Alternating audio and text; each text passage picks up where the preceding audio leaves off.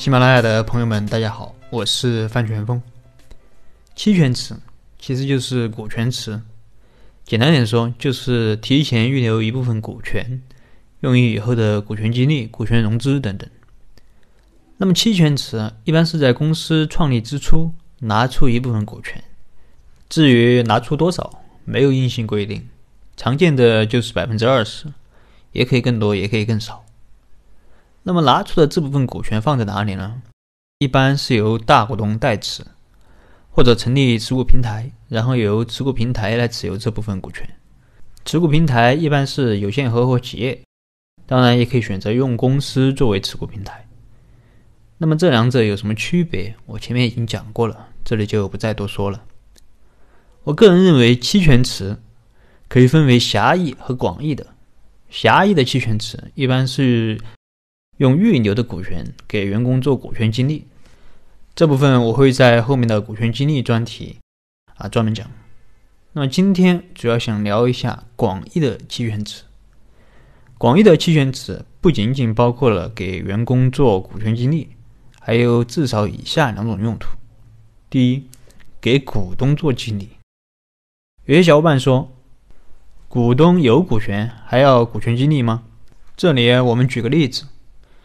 就是在创业之初，几个合伙人之间分配的股权啊，可能在当时看来是很合理的。比如说，一开始老王没有什么钱，所以就入了个小股。但随着公司的发展，老王的贡献越来越大，老王的持股已经明显和他的贡献不成比例了，所以老王肯定希望能够获得更多的股权。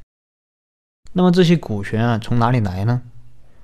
大股东愿不愿意给老王转让一点呢？如果大股东不愿意，老王可能干着干着就失去动力了，或者干脆就直接离开了，另起炉灶。无论是哪种，对于企业来说都是不利的。同时，我们换一个角度来思考这个问题：如果合伙人知道只要好好干就能够得到更多的股权，那是不是对合伙人也是一种激励呢？有朋友说，我们可以用工资、用奖金，钱到了一定程度啊，人的满足感就会逐渐降低。可能有的朋友最开始创业的初衷是希望自己的生活能够过得好一点，是希望家人能够过得好一点。当这些目标被满足的时候，你还考虑的只是钱吗？我想那个时候考虑的肯定更多是事业、是尊重、是权利，而这些都是工资奖金无法给予的。就像马云，他是愿意拿阿里巴巴的股权，还是愿意把股权折成现金？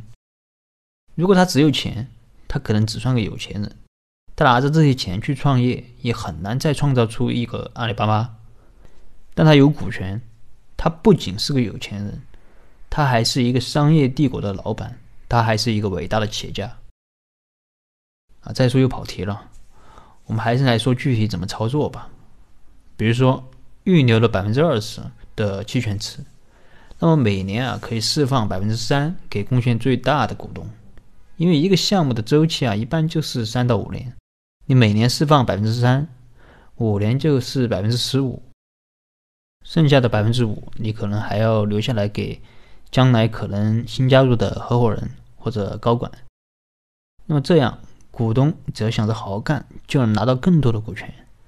那么这也是对股东的一种激励，这是第一个用途。第二个用途，将来引进合伙人，公司准备引进合伙人，但股权不知道从哪里出，让大股东转让，可能大股东本来就没有多少股权，搞不好还会影响公司的控制权。那增资扩股，可能有的小股东又不愿意了，因为增资扩股要稀释所有股东的股权，所以如果提前设置了期权池。那就可以很好的解决这个问题。那么今天啊，主要跟大家分享了期权池，期权池的灵活运用可以让我们更好的去分配利益，去激励股东。那么今天的分享就到这儿，如果你有疑问，可以跟我留言或者添加我的微信，咱们再深入沟通。